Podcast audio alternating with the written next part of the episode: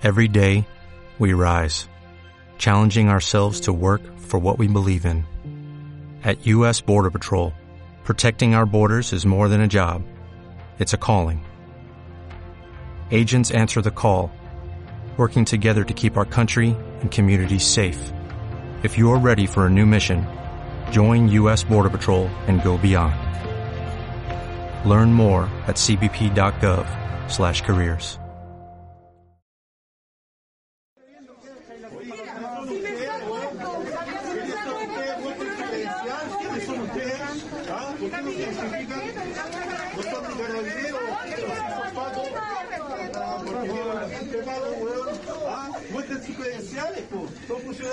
¿no?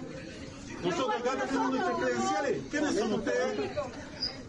¿Quién chuchas son ustedes? ¿Ah? perros guardianes, po, weón. Nosotros respetamos la vida y la vamos a defender. Y punto. Que la dignidad se haga costumbre en la vida y en la muerte. Y las carpas son para acampar. No, no vamos a hospitalizar. Y punto. van a llevar acá a morir como toda la gente.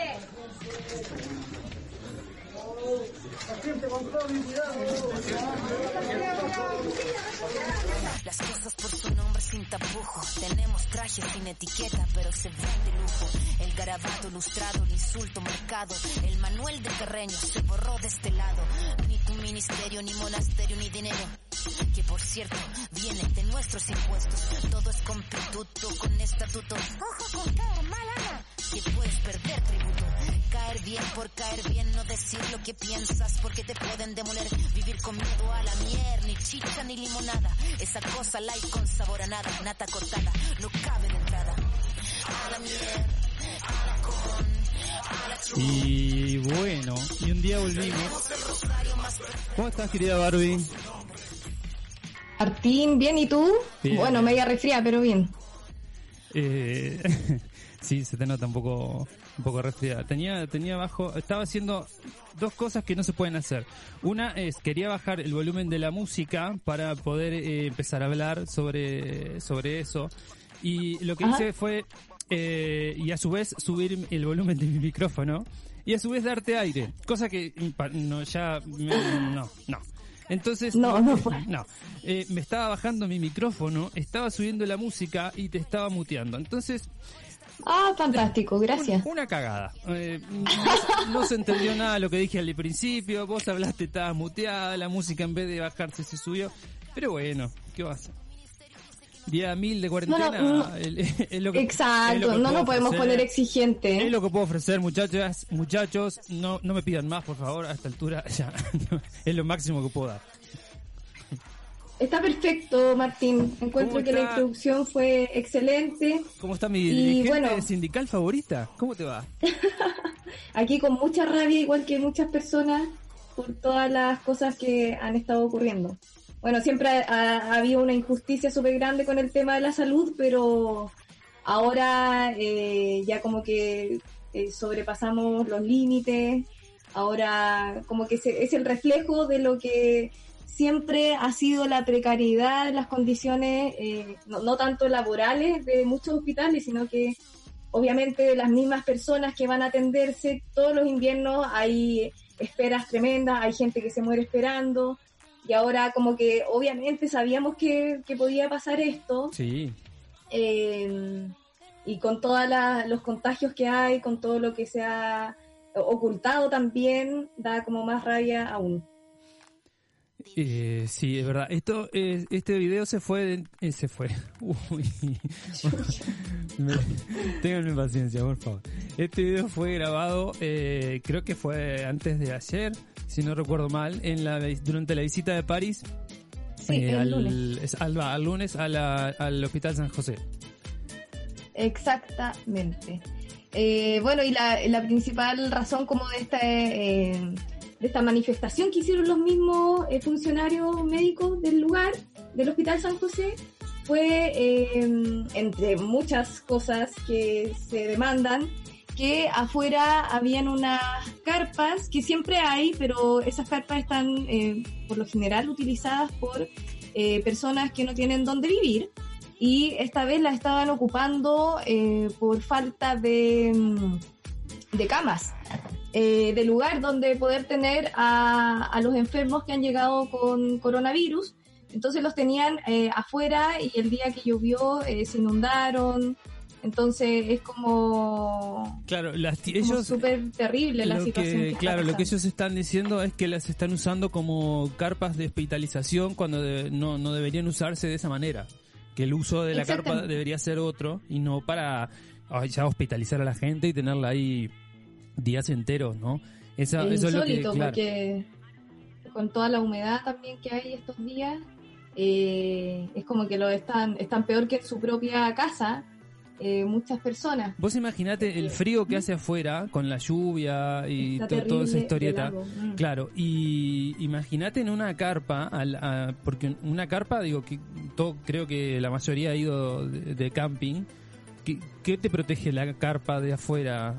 Muy poco. Nada, el viento solamente, pero el Solamente. frío sigue estando. El frío sigue y sobre todo si vos montás la carpa sobre el pavimento, ¿no? O sea, todo el frío del pavimento no es que en ese Claro, perímetro... o sea, yo, yo he ido de camping y tenéis que tener, no una carpa, tenéis que tener miles de implementos para poder aislar el frío. Sí, yo, Eh, yo que creo la, que... la base eh, de abajo, que principalmente buscar un lugar obviamente que no tenga humedad, ni un tronco, ni piedras que, eh, que te vayan a interrumpir tu buen dormir, eh, su buen colchón, su buen ah, saco, y aún así uno como que siente el frío. po. Sí, igual yo he visto eh, en imágenes que las carpas, no- yo no sé si están calefaccionadas, pero he, he visto carpas que tienen como, como un como algo que no sé si les, les tira calor o, o es un, un- o Ah, para no sacarlo o para sacar la humedad, no lo sé, he visto sí que hay carpas que tienen ese Muy ese, tecnológica ese dispositivo. Yo no sé para no, no sé si es un, un, un coso de esto que te saca la humedad del ambiente o es algo que calefacciona, no lo sé. Eh, si alguien lo sabe, que nos mande un audio a... Pero estáis hablando de las carpas en general que están a la venta que- o las que están no, implementando. no, no, no, no, eh, unas de las que estaban implementando. Yo no, Ah. no, me no, no sé dónde, porque vi solo la imagen y se hacía referencia a las carpas en general y se mostraba la esa imagen de una carpa. Pero no, si alguien sabe si estas carpas están calefaccionadas o lo que fuere, que nos mande un audio. Claro, claro, pues tampoco vamos a eso, decir... eso igual cambia. Sí, claro, no vamos a... igual de todas maneras, eh, eh, no es sano tener una persona hospitalizada en una carpa al exterior, ¿no? Eso está Es que clarísimo. es algo que se veía venir. Eso está ese es el tema de fondo. Se veía venir que podían haber esta cantidad de contagios si no hicieron como las medidas en un comienzo de las cuarentenas generales a todas las comunas. Se podía ver este escenario que estamos viviendo ahora, sobre todo si todos los inviernos eh, se veía un colapso a nivel nacional de la salud. Sí, pero eso, ¿sabes qué? Digo, está, esto eh, va todo dentro del sistema de salud, sí, tenés razón. Pero, eh, por ejemplo, en, en Uruguay no se da tanto eso, porque Uruguay tiene un sistema, primero tiene un sistema de salud universal que acá no hay, y después tiene un sistema de eh, médico en casa que se llama, o médico de familia, que eh, cada zona tiene asignada un médico y vos cuando llamás a la, a la institución que te corresponde, ya sea salud pública o salud privada, te envían el médico que se asigna a esa zona para que vos no te tengas que mover, porque la idea es que vos no satures los hospitales moviéndote, o, los, o, las clínicas o lo que fuere, que vos no satures el sistema de salud moviéndote para consultar si podés llegar a tener o no.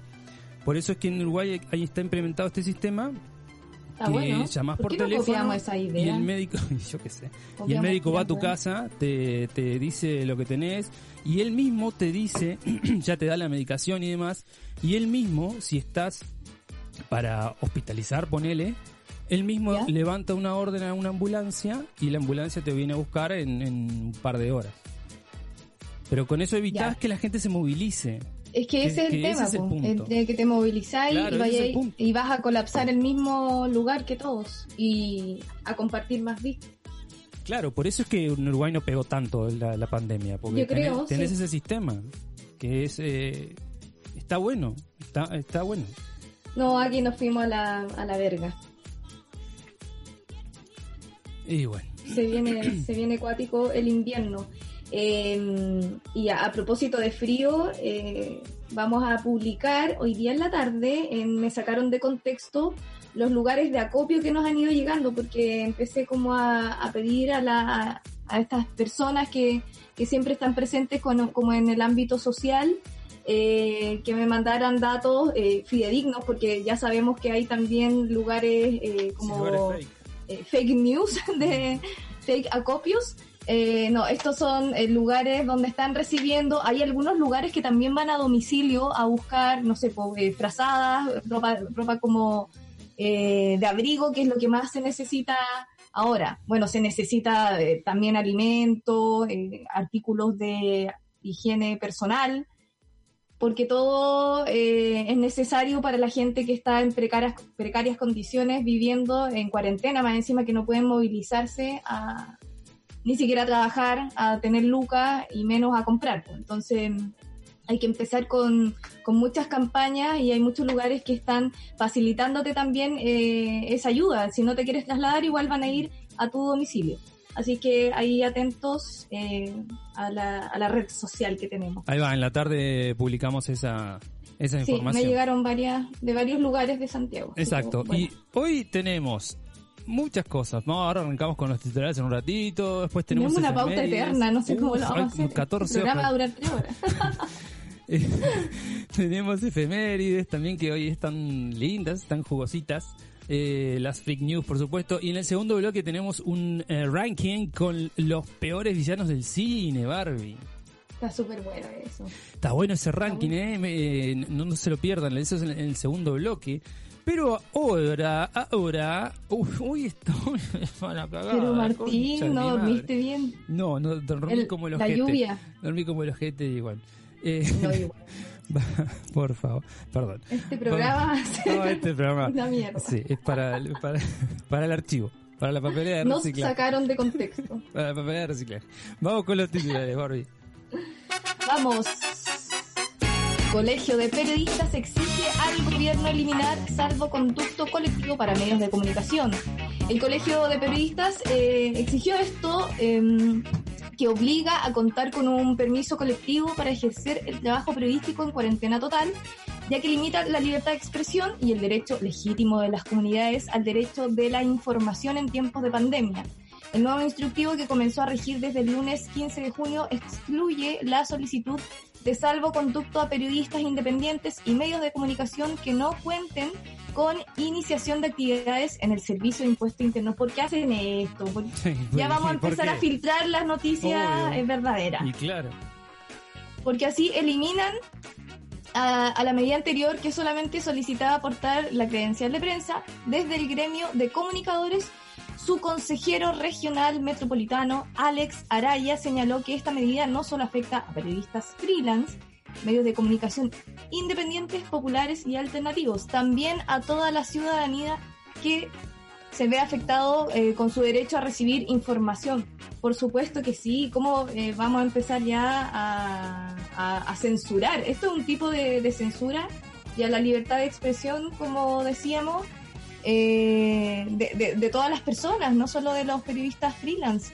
Es terrible, como, como siempre nos, no- nos limitan a todo. Y sí, claro, el que tiene plata paga y, y- Así es. y informa. No, no tenés plata porque Eh, si, Ese es el resumen. si vos Mm. inicias actividades en el servicio de impuestos internos te cobran un huevo y, y entonces, claro, hay Y tienen más controlado también, pues. No, obviamente. ¿Quiénes son los que están difundiendo tal información? y bueno. Todo lo quieren controlar.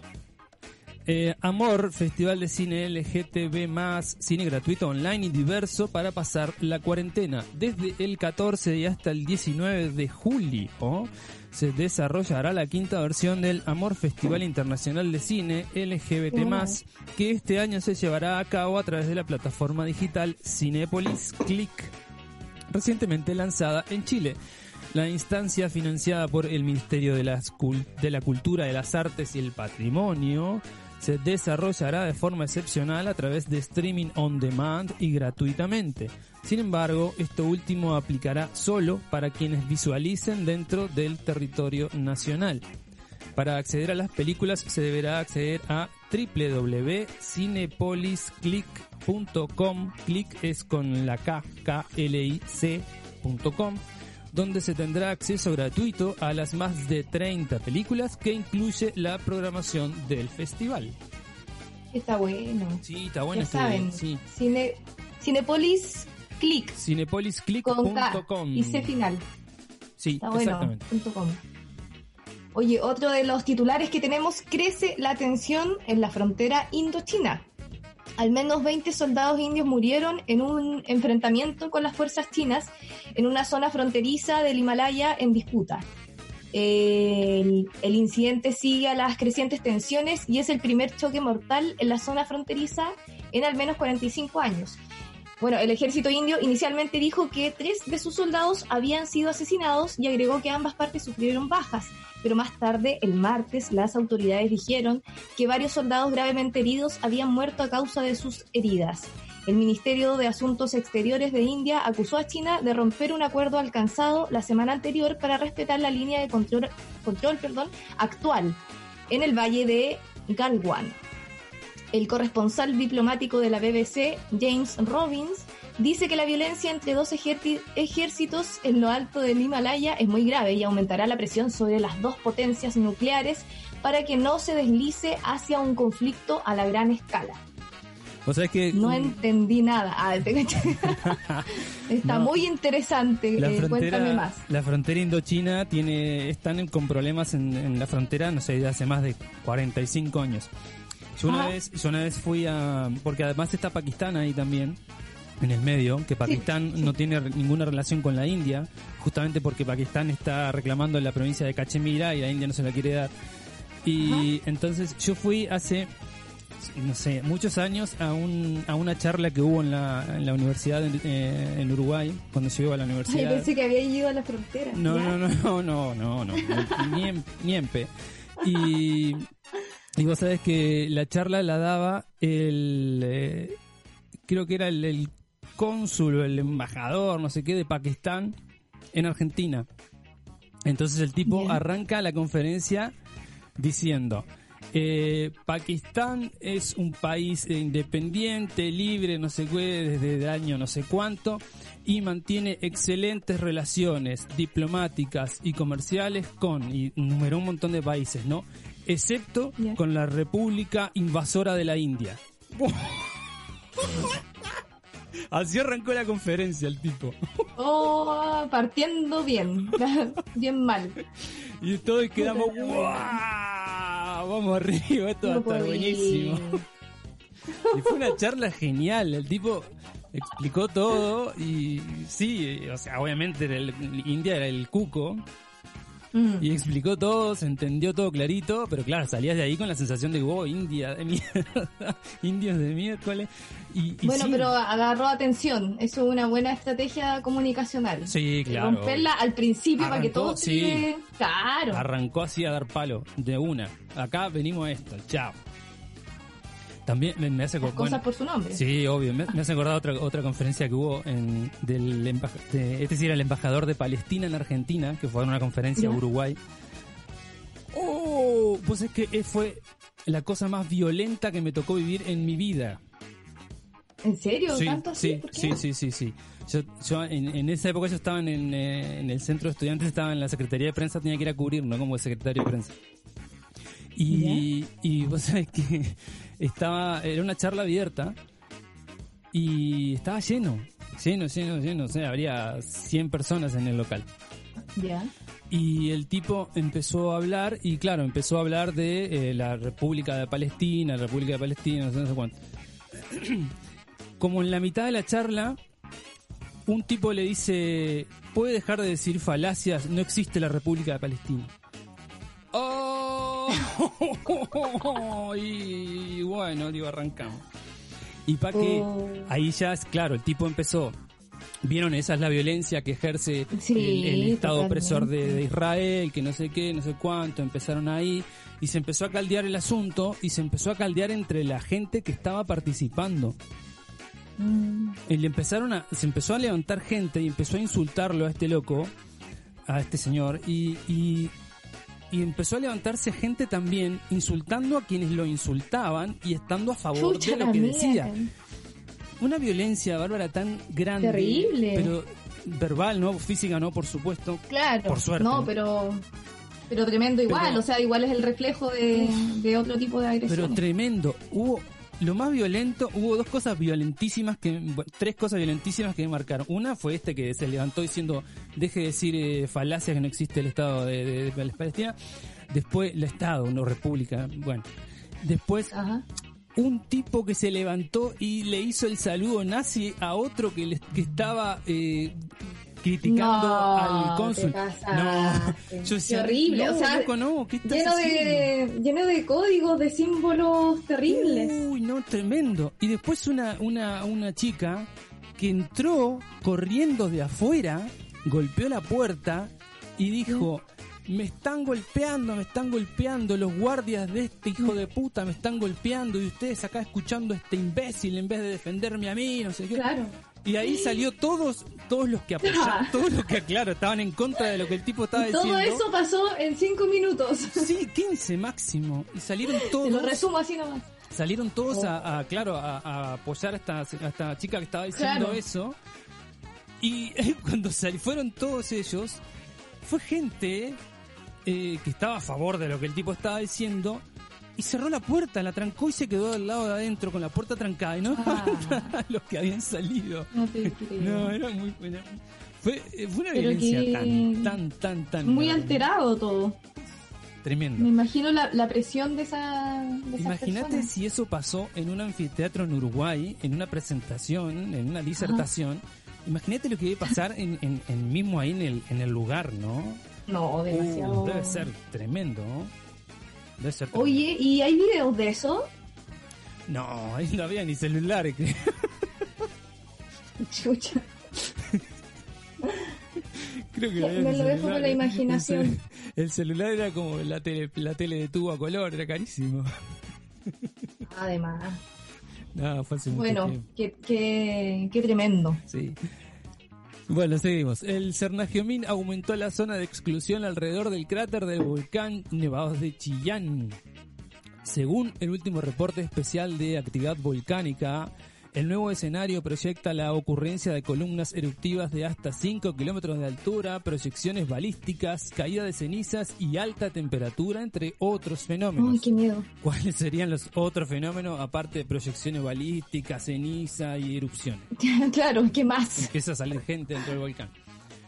A raíz de lo anterior, el organismo técnico determinó ampliar la zona de exclusión de un radio de 2 kilómetros alrededor del cráter a una distancia de hasta 5 kilómetros hacia el noroeste y 3 kilómetros hacia el oeste y suroeste. Uf. Ya, no, te clarísima, Sí. estoy en el mapa, estoy en el La mapa. directora regional de la ONEMI explicó que el análisis técnico que nos hace llegar Serna Geomín nos plantea un posible escenario de explosiones de magnitud moderada con columnas que podrían elevarse hasta los 5 kilómetros de altura y con ello los peligros que podría tener un mayor alcance. Al respecto, la autoridad precisó que si bien se mantiene la alerta técnica en nivel amarillo, es muy importante considerar que el peligro podría extenderse hacia esa distancia desde el cráter activo y es muy importante considerar que a esa zona no se puede acceder. Muy bien. Mierda, qué miedo, weón. Lo que faltaba, que, que explote el... Sí, Claro. ¿qué más? Algo más. Al- ¿Algo más para meternos más miedo? Ay, qué heavy. Yo no podría ir cerca de un, de un volcán. Esa weá sí me da miedo. Eh, sí, o sea, como es eh, como espectáculo natural eh, debe ser algo hermoso. Pero, Ah, no, claro, pero, o sea, obvio, si vivís a un kilómetro y sabes que te va a caer toda la- la- todo ahí, A la lava. ya el espectáculo natural pasa a segundo plano. Demasiado arriesgada esa gente que vive muy, Bueno, muy cerca. lo que pasa es que no, le- que no queda otra. Claro, pues hay varios que, que nacieron ahí y tienen Sí, esas o, tierras. o nomás. heredaron esas tierras y no les queda otra. no- y no tienen otro lugar para irse y no, no, hay, no hay vuelta.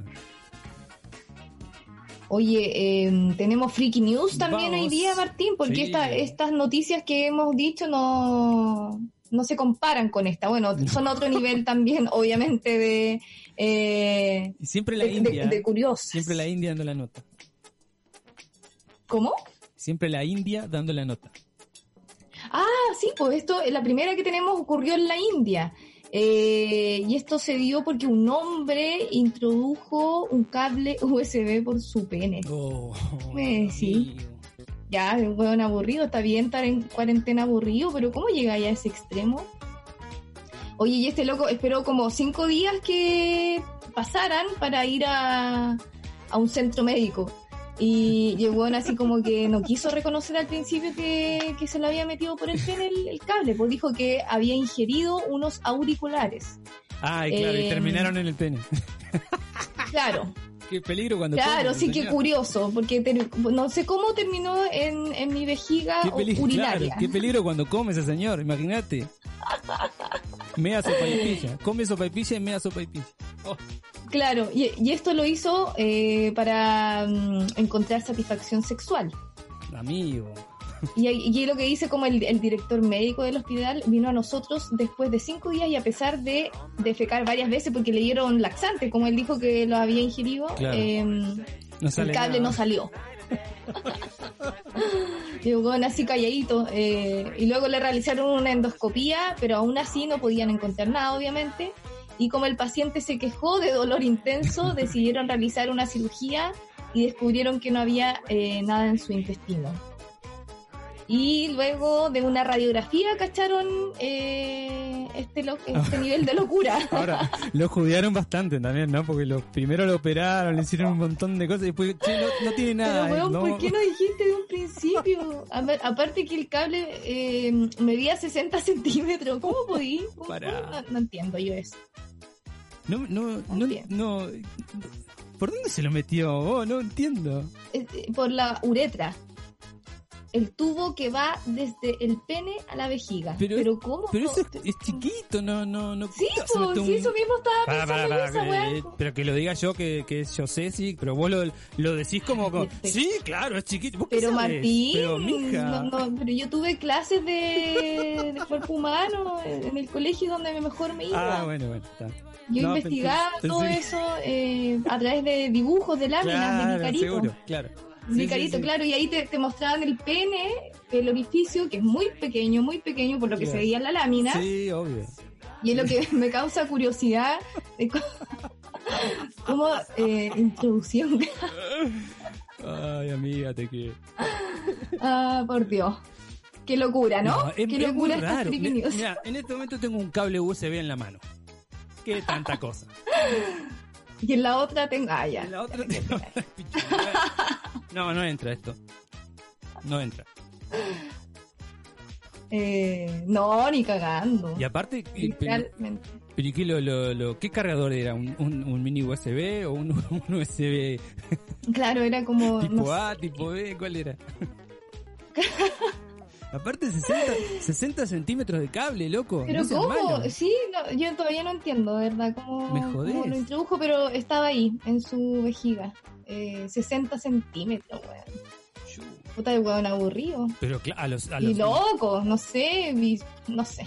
a los 10 centímetros ya te tenés que dar cuenta que te está doliendo. Mm, esto me está doliendo, esto no, no va a servir, esto no es buena idea. No es por acá, no es por acá. bueno, Sacátelo, esperó cinco hermano. días.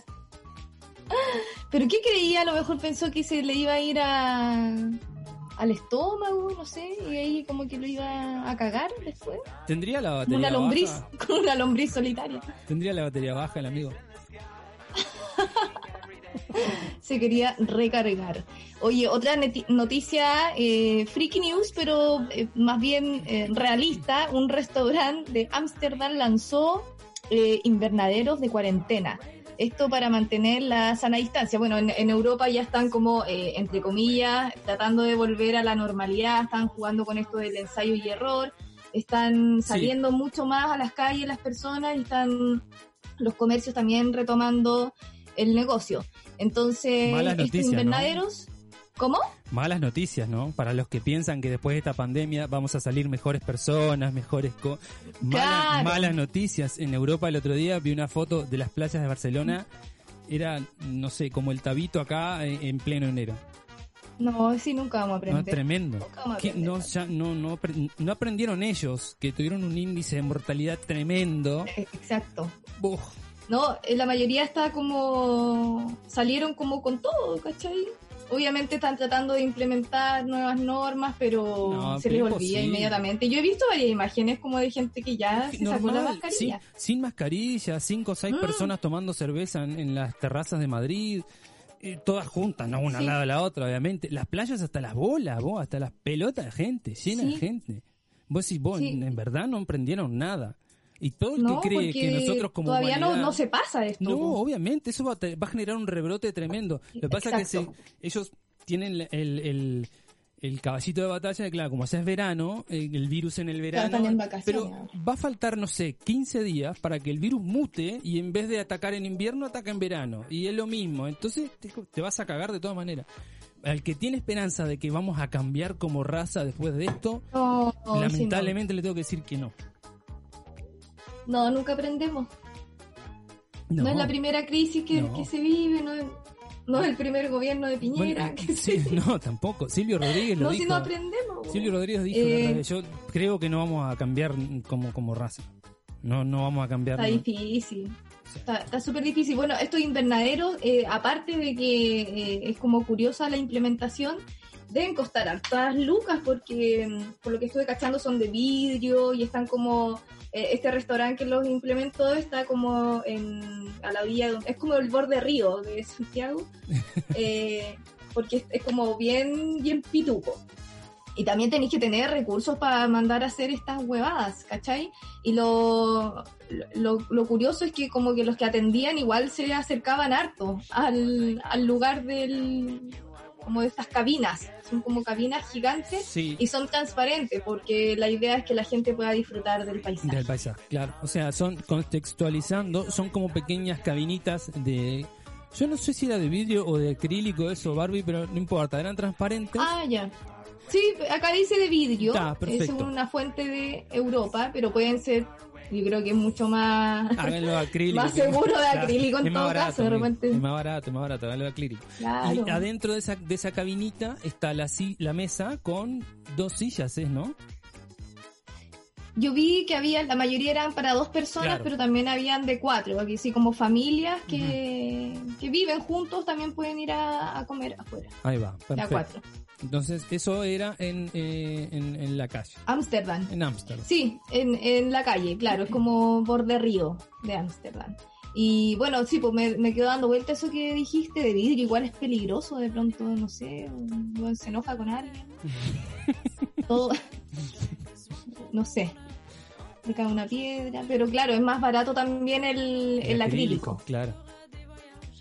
El. Eh, y la, me- bueno, me fijé que lo- los que atendían, los garzones, tenían como unas tablas gigantes. Y yo dije, buena, buena idea porque ponen como el plato en la orilla y lo acercan con un distanciamiento. Pero no, chao, como que les daba lo mismo, entraban con la weá así, se sentaban casi con la gente a conversar.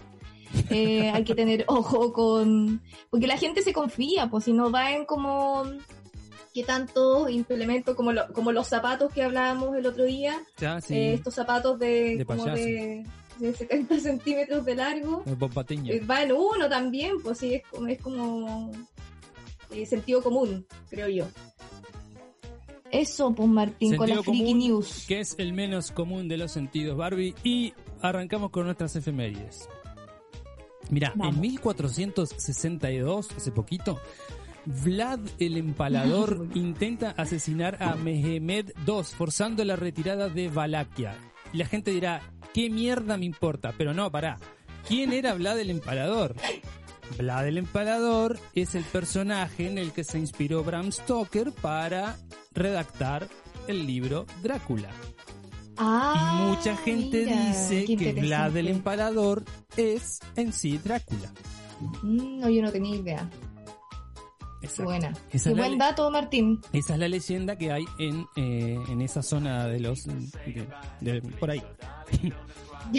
por eso, claro, por eso... Por eso el dato es importante, porque la gente va a decir, chupa los dos huevos. No, Vlad el Empalador es el señor que inspiró Drácula. Ajá. Toma. En Un mil- hueón entero brígido. Sí, ¿y sabes por qué el empalador? ¿Por qué? ¿Por qué, amiguito? Porque te empalaba, te mataba y te... En serio, boluda. Ah, con una No. pala. No, boludo. con un palo. ¿Cómo con una Ah, pala? ya. Con un palo. Yo me lo imaginé como con una pala así típico de película de terror. No, Fui más allá. te ensartaban No, un palo. era más sencillo, un palo, weón, un palo, ya. Porque no te mataba, te dejaba medio moribundo y te empalaba, te ensartaban un palo y te dejaba que te murieras Claro. al sol. Un amigo, Un buen amigo. ¿cómo? En 1876, en el marco de las guerras indias, 1500 Sioux y Cheyenne, liderados por Caballo Loco, derrotan al general George Crook Roosevelt Creek en Montana. En Por 1800, caballo loco, mira Caballo qué buen Loco. término. Sí. En 1800 ¿Cómo te dicen caballo loco?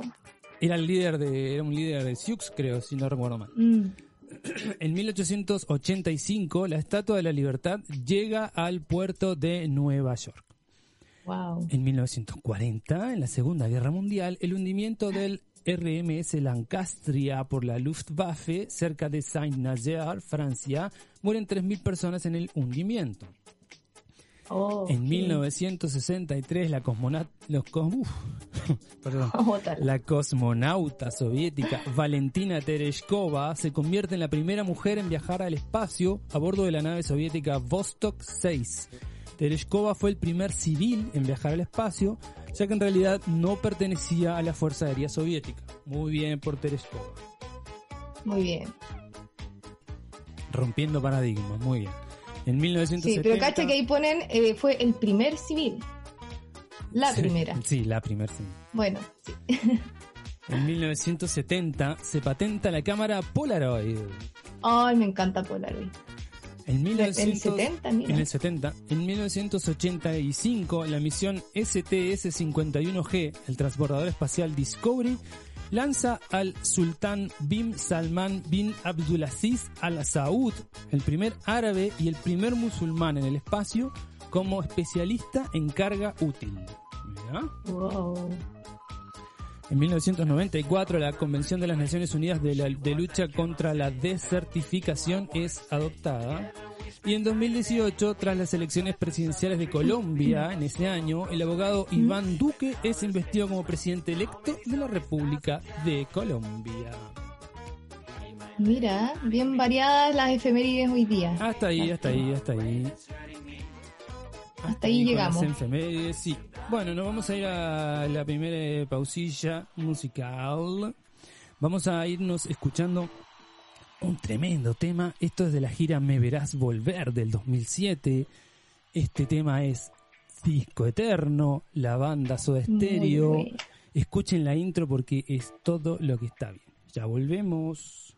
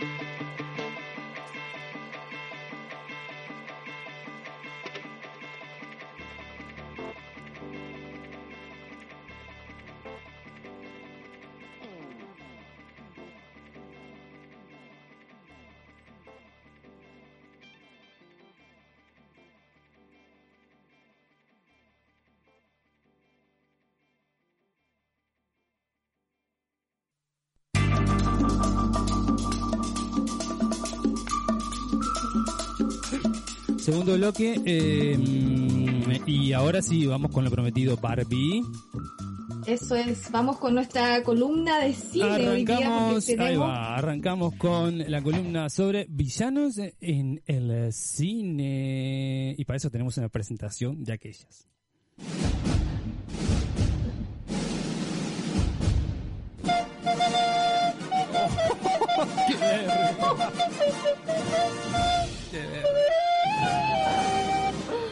¡Uy, qué desagradable!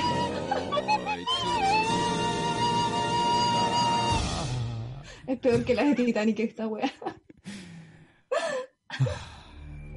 Así de completa va a ser, así de esa calidad va a ser nuestra columna hoy de cine, porque este ranking lo hemos hecho nosotros mismos. Exactamente. Arrancamos esta canción. eh, obviamente te va a dirigir mentalmente hacia ese villano. A ver.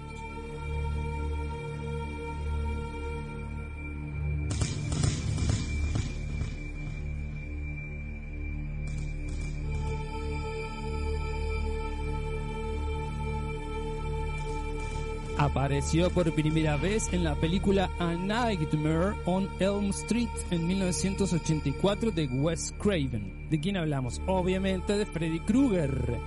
Freddy surge en las pesadillas de los niños y adolescentes de Elm Street para asesinarlos, ya que los actos cometidos tienen repercusión en su vida real. Su apariencia física es muy característica, un rostro desfigurado, un sombrero ajado, un jersey de rayas verdes y rojas y un guante de cuchillas elaborado por el mismo Freddy. En las películas demuestra tener un humor grotesco y su aparición suele ir acompañado de un cántico que emiten unas niñitas mientras saltan a la cuerda. ¿Te acordás de ese cántico? Sí, sí, sí, me acuerdo. Uno, dos, Dos, tres, cuatro, viene Freddy, te rompe. Eso, Qué miedo, eso lo cantábamos en el colegio. ahí. A mí Eh, todavía me da miedo. Sí, sí, sí, sí. Yo, no- yo no, no- a mí me, me- yo me recagaba, no, no, no la miraba, me daba cosa. Tremendo. Bueno, a ti te gustan igual las películas de terror, ¿o ¿no? En no, general, no, no, no, no. ¿te gusta no, ese...? ¿No? No, me da, me, da- me da miedo. A mí igual. O sea, encuentro que hay algunas muy bacanes, pero de verdad yo, yo soy cobarde con algunas. Sí, Como yo, que- claro, lo que pasa es que yo cuando en mi adolescencia miraba películas de terror, pero eran de bajo presupuesto, ¿no? O sea, como por ejemplo, yo qué sé, em, las primeras martes 13, to- to- todas esas, Ay. claro, o sea, te daban un, un montón de miedo, pero después, claro, ma- más grande uno las se pone a pensar o las mira de vuelta y dicen, uff, con esto me asustaba yo, no, me, me quiero dar un patazo en la pelota, pero no. Pero no, Freddy era, era, Freddy hasta hoy lo miro y me recago, no, no. Aparte después sueño, no, sí, yo estoy, Ah, ¿en serio? O sí, sea, estoy para tirar. Bueno, a ver, sigamos.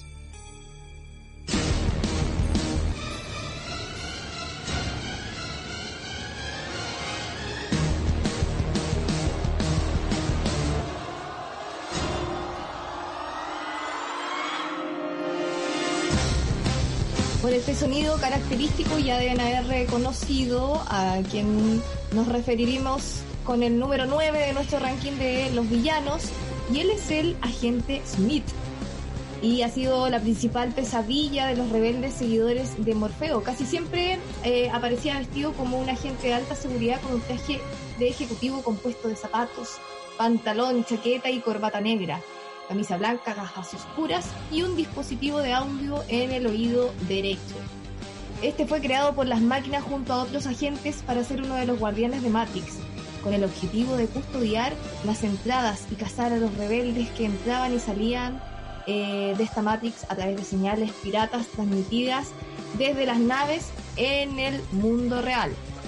Bueno, igual que todos los agentes, tiene un sinfín número de atributos físicos, una gran fuerza, destreza en la lucha personal, eh, domina mucho las artes marciales y la velocidad, y era incluso capaz de esquivar las balas. Ahí se pegaba buenas eh, piruetas.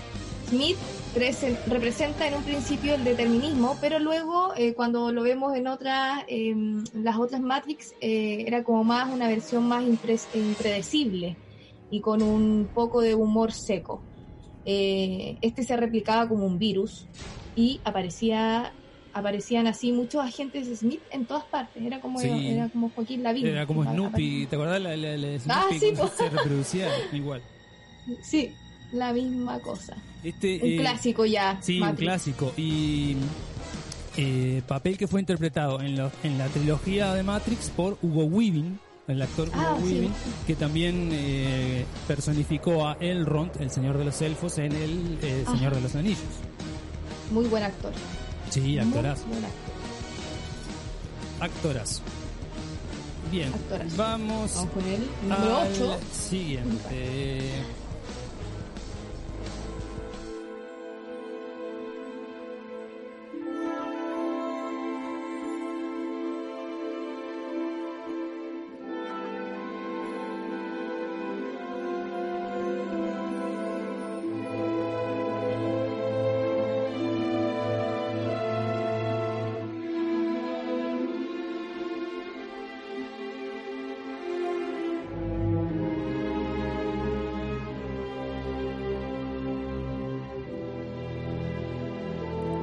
Por la música ya lo sacaste, obviamente.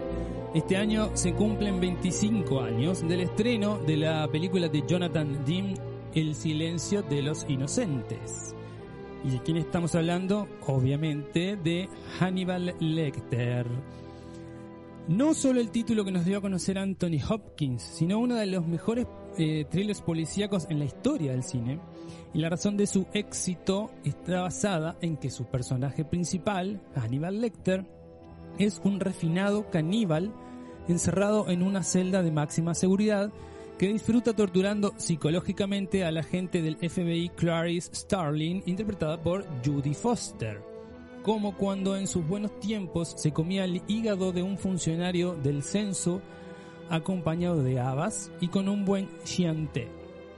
Para completar su inquietante y deliciosa cosmogonía, nada como disfrutar del Hannibal televisivo, eh, eh, ese exquisito chef al que le pone cuerpo el gran Matt Mikkelsen. Qué, qué hermosa película esta, Barbie. Es muy buena. A mí me gusta mucho, aparte que son todos buenos actores los que aparecen. Sí, sí, Está, está bien hecha. La escena con donde le, le abre la tapa de los sesos y empieza a comer el cerebro. Esa escena es genial. Es- Sí, Es está bien. Ahí hay presupuesto. Porque de qué año estamos hablando ya se cumplen 25, 25 años. años. Ah, hace mucho, hace 25 años. Hace, uff, ¿hace cuánto? Hace 25 años, qué increíble. 1900 y algo. Sí, pero es, es muy buena. bueno, es malo para la matemática. No, no, una columna de matemática urgente. Siglo pasado. Bien, continuemos, Barbie. Vamos, a ver, a ver, pon- pon- pongamos la música primero. Nos vamos con el número 7. Ah, número 7 de nuestro ranking de los más villanos.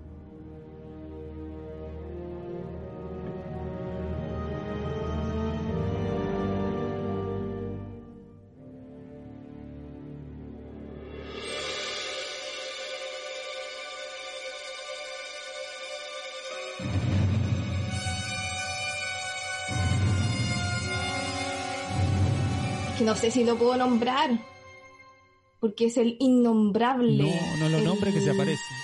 No, qué miedo. Bueno, el enemigo de Harry Potter, Volde algo. Ah, cuando se habla de él, eh, es como que aparece su presencia diabólica, oculta en las sombras, como la magia negra, como la rabia al acecho. Por eso su imagen debía ser acorde a su maldad. Recordémoslo, eh, es un ser muy extraño, un rostro ígneo, sin nariz, sin cabello, sin cejas, ni párpados. El weón sin nada. Bueno. Solo tiene dientes mugrientos y una mirada penetrante como un taladro. ah, es como un poema matando. esta weá. Lo mataste, pobre. No, pero buena onda igual. No, ah, ya me dio miedo. Es un No, tipo- igual tenía lo suyo. Es un tipo que jamás se va a contagiar de coronavirus. claro. No tiene nariz. No, a mí me, me cae bien igual a pesar de todo. A pesar de... de- no. Eh, tiene algo en su mirada. Tiene algo en su mirada penetrante. Y bueno, es la, eh, fue la pesadilla de muchas generaciones. Eh, recordemos que Harry Potter, ¿cuántas Harry Potter son, en Son total? como siete, creo.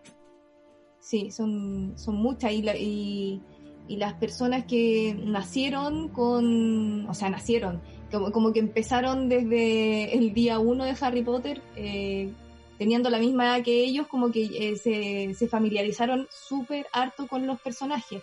hay mucha gente fanática de esta Sí. eh, gran saga que no solo por las películas, sino por su, por su libro, que, que es muy bueno, que bueno, yo no lo he leído, pero, pero está bueno. ah, ¿no? Pero, eh, muchos fanáticos como que dicen es un libro que se lo devoraron, que Sí, son siete Eh, libros. Hay mucha gente que son siete libros en Sí, total. hay mucha gente que, siete o seis, pero hay mucha gente que su gusto por la lectura mm, se lo dio Harry Potter. Hay mucha gente que no leía nada antes de eso.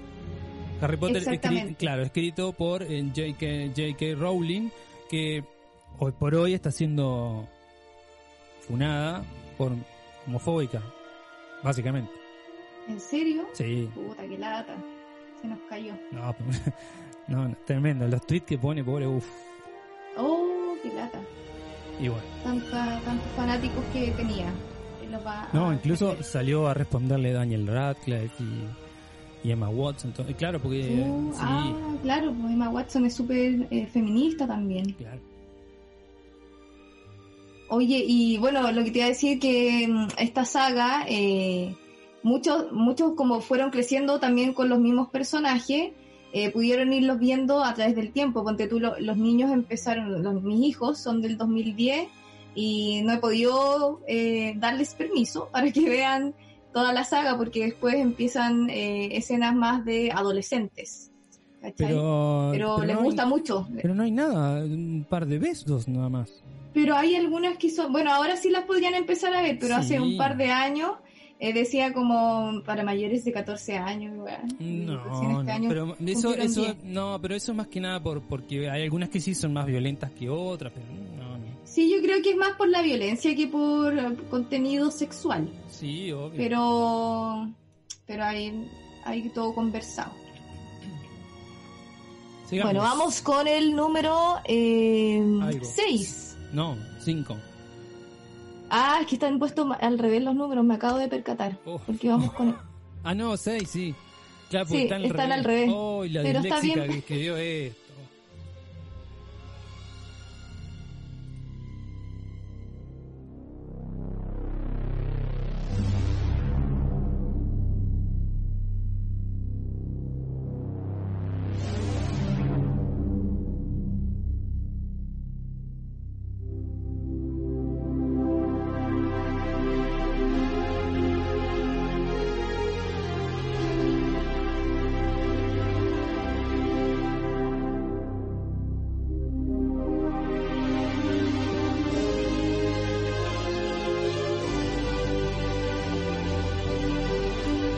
Película la vi, creo que, no sé, 14 veces.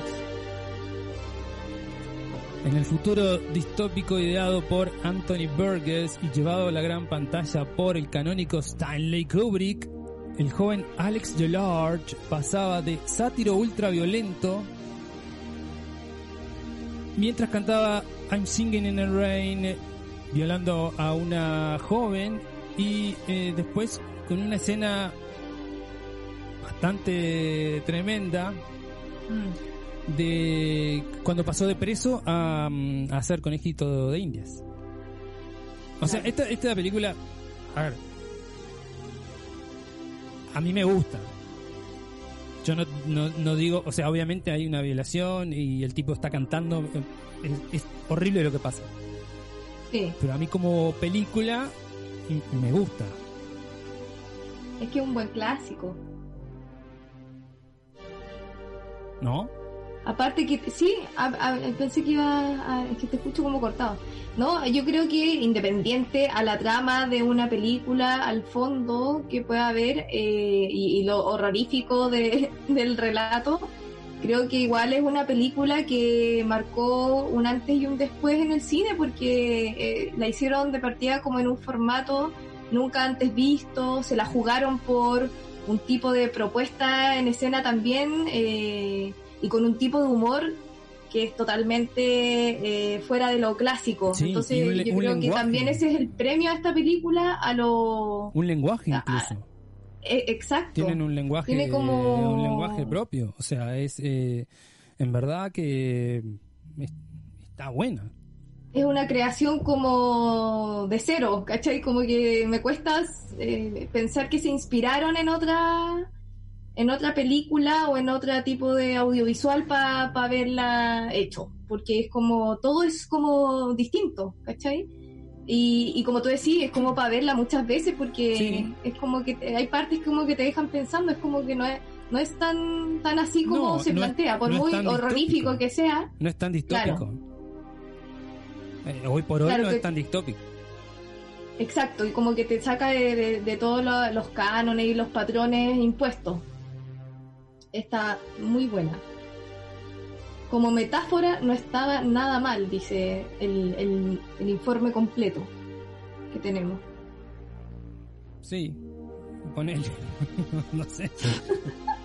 Ese era como el cierre, como metáfora no estaba nada mal.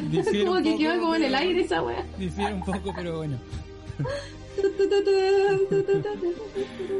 Sigamos, Bueno, sigamos. eh, en fin, vamos con el. Ahora sí, el 5, número 5, número 5.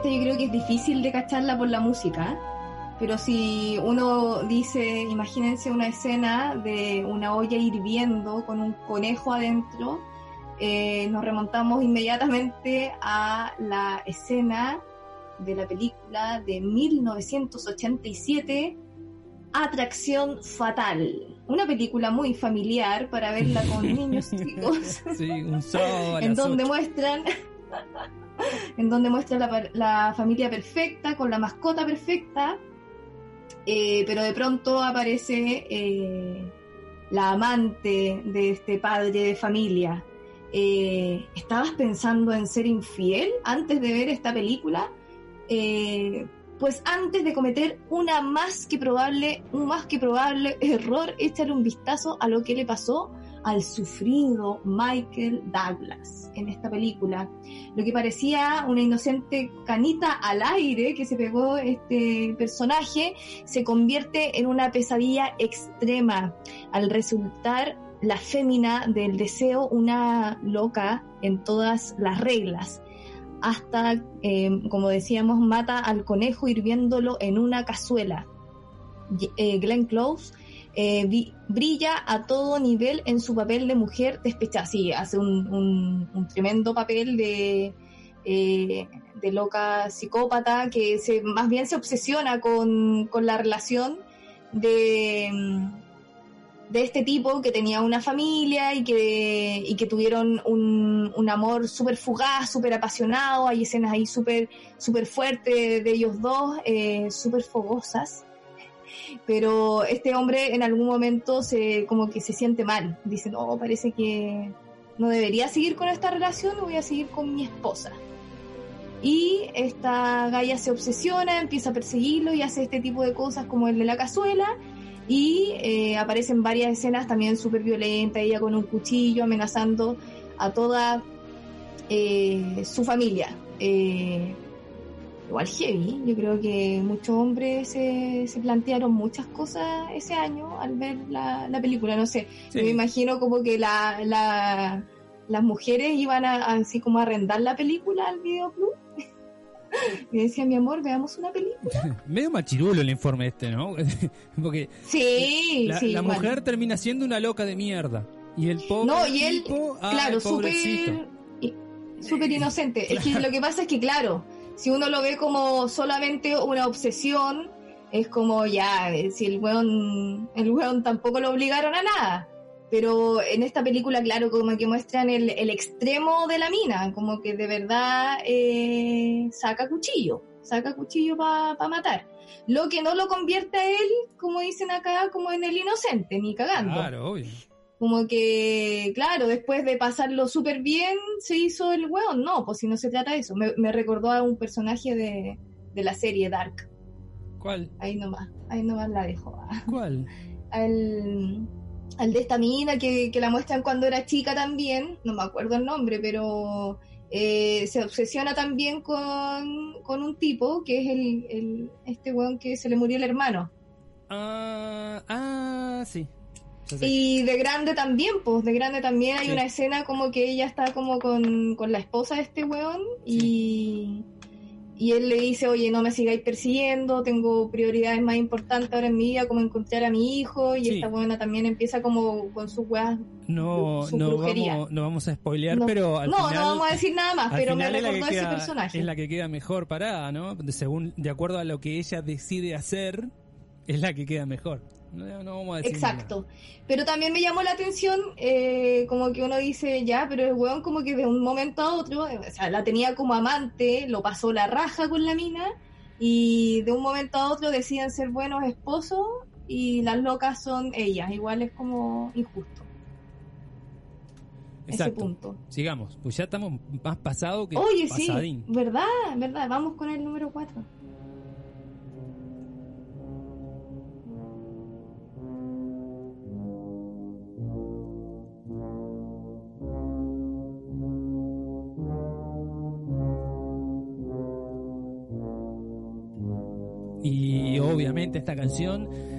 Corresponde a la película El Resplandor y de quién vamos a hablar de Chuck Torrance. Cuando te vas a pasear, eh, es lo que te ocurre cuando te vas a pasear el invierno a un hotel aislado entre la nieve con eh, tu pareja y tu hijo. Los fantasmas diabólicos que habitan en él y acabas persiguiendo con un hacha a tu pobre familia.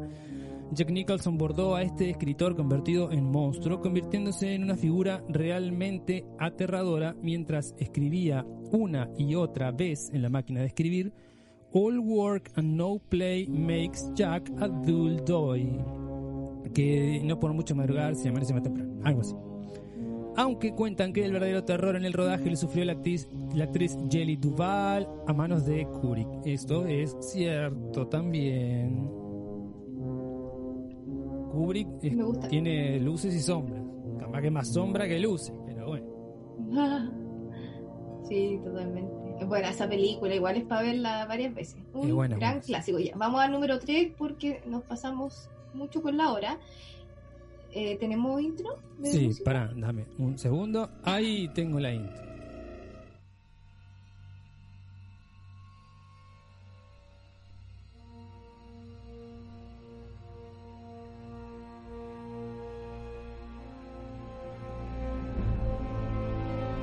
Esta música que escuchamos eh, hace referencia a Marvel y al, a Thanos, que es uno de los más grandes villanos.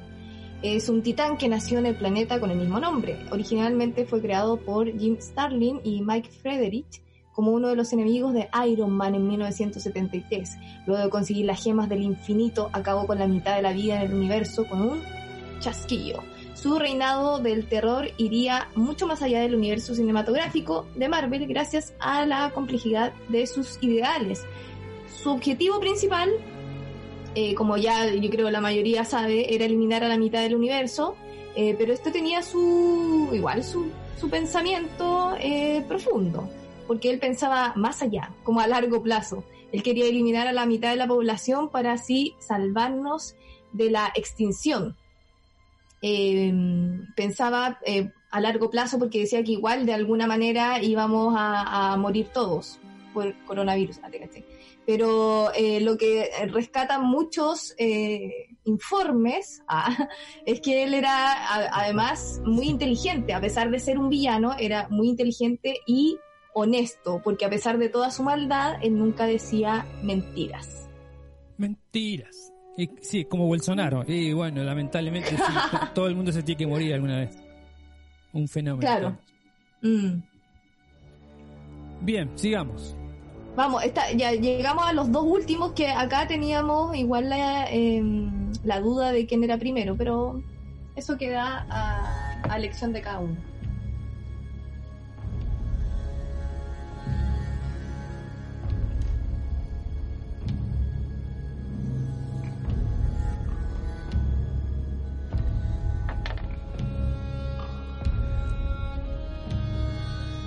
Este villano surge en el primer cómic individual de Batman en 1940 y fue creado por Bob Kane y Bill Finger y está inspirado en la película The Man Who Laughs, el hombre que ríe. en 1928. Y desde un inicio siempre ha sido la contraparte del Caballero de la Noche. Pero obviamente estamos hablando de The Joker, ¿no? ¿Pero qué ha hecho tan especial a The Joker? Dos cosas creo. La coulrofobia, que es el miedo excesivo a los payasos, la cual representan, la cual presentan principalmente niños y adolescentes, aunque no es rara en adultos. Los payasos presentan una, una dualidad, por un lado representan inocencia, pero por otro lado distorsión por sus atuendos y rasgos que pueden causar terror. Y además, la otra arista de por qué lo ha hecho tan especial Joker al villano, el villano dije, por Dios, la, la fragilidad de poder caer en la locura, ya, ya que basta con un mal día para que el hombre más cuerdo del mundo enloquezca. Oye, que heavy eso de que lo- eh, los payasos, es verdad, porque causan eh, mucho miedo a los niños y adolescentes. Sí, ¿Por qué habrán sí, elegido sí. a Ronald McDonald para promocionar los Mac? Todos los Mac. Eh, es raro, sí, pero es verdad que los payasos causan entre temor y, y risa. Sí, Eso es te dan cierto. esa dualidad de, de emociones. Es verdad. Bien, sigamos. Ya, sí, sigamos eso. Ah, ¿tú querías hacer una mención especial o vamos una, directamente? una mención especial, no podemos irnos de este top sin mencionar a este gran villano que para mí es todo. Lo amo. Ok.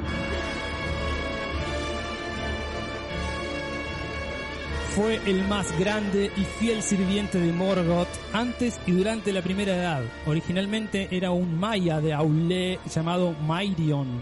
Fue atrapado por Melkor y como Gortaur se convirtió en lugarteniente de Morgoth en la guerra de Beleriand. Obviamente estamos hablando de Sauron. Qué hermoso, lo amo. Fue directamente responsable de la muerte de Baarir y más tarde del rey Finrod durante la búsqueda del Silmaril. Tenía la capacidad de tomar forma de lobo, serpiente o vampiro. Luego de la caída de su maestro, él continuamente intentó conquistar la Tierra Media durante la segunda y la tercera edad. En la segunda edad, bajo el disfraz de Anatar, engañó a los elfos de Eregion, quienes, bajo su guía, crearon los anillos de poder, mientras en secreto él forjó el anillo único en el Orodruin. Y así Sauron se convirtió en el Señor de los Anillos. A mí me, me vas a disculpar, me vas a matar, pero no. No, no he podido No, no, no, no, no me digas que no viste. Perdóname, perdóname. No me digas que no viste Le he dado hartas oportunidades. Yo, yo sé que hay que verla por cultura general, sí sé que no. No niego que es mala película, pero yo no me he podido enganchar. Perdóname que te lo diga. Vamos con el número uno. Ah, sí, qué, sí, qué- sí. qué dolor. Es que por la hora. La pelota me da. Vamos con el número uno. Número uno, número uno. Oh, sí, señor. Tremendo, se merece el número uno. Obviamente, todo el tiempo. Sí. Y bueno, eh, hablamos del gran Darth Vader, también conocido por su nombre de nacimiento Anakin Skywalker, personaje eh, que fue creado... toda la serie. Spoileaste toda la serie. Ay, pero no- Martín, no la vio, ¿quién no, no lo ha visto? El que no le pero vio Martín, pero pasa lo mismo con el Señor de los Anillos. Yo no lo he visto y si tú- todo lo que hablan del Señor de los Anillos a mí me da lo mismo porque yo debería haberlo visto, es responsabilidad mía no haberlo visto. no podés decir que Darth Vader es Anakin Skywalker. No lo podés decir. Perdóname, pero eh, eso ya es, es cultura general. Es como decir. No, ya iba, iba a tirarme No, otra. es cultura Perdón. general, Eh, señora. Sí. ya, bueno, el personaje fue creado por George Lucas y ha sido retratado por numerosos actores. Sus apariciones abarcan las primeras seis películas de Star Wars y su personaje está fuertemente referenciado en el episodio 7, El despertar de la fuerza. También es su personaje importante en el universo expandido de Star Wars y de series de televisión, videojuegos, novelas, literatura y cómics. Darth Vader eh, se ha convertido en uno de los villanos más emblemáticos de la cultura popular y ha figurado entre los más villanos y personajes ficticios de la historia. Sí, ¿Qué me decís? y ahora revelaste la identidad. Pero Martín, eso sale hasta en spot publicitario. Todos los fanáticos de la serie te van a matar. O sea, Tú- ¿Por Va- se va a llenar Si de gente ya con- saben. se va a llenar de gente si son con fanáticos ya lo saben. Se, van a llen- se va a llenar de gente con antorchas en tu puerta. ¿En serio? ¿Tú decís? ¿Podemos- ¿Podemos cortar entonces esta parte? Claro, las personas que están ahora en el vivo no, no se, dieron, no se dieron cuenta. No, Oye, a todo esto nunca Ah, vimos bueno. el número, menos mal que no lo vimos. Si no, ahora me estarían matando. Uf, bueno, está, fue. Este programa fue. Terminó, se fue a la mierda. Son- o sea, Se fue a la mierda, Una se y media. No vamos a cobrar más por esta media hora más, te aviso al tiro. Es lo mismo, terminamos la una y nos van a pagar lo mismo. Dale, igual partimos más tarde. Barbie, un gusto ¿Aló? compartir. Ay, sí. Hola, sí, ¿cómo estás? Sí, con Sí, Bárbara, es que no, escuchaba nada. Ah. Ahí estoy, estoy. Un gustazo, pues, amigo mío. Sí, igualmente. Nos vemos la Un semana que abrazo. viene. Un abrazo virtual, nos vemos la semana que viene. Los dejamos con una canción de una banda que, am- que amo perfecta, pro- profusamente, eh, La Vela Puerca con su tema Respira. Y nosotros nos vemos el miércoles que viene, Barbie. Besos. Besos. Chao, Martín. Hablamos.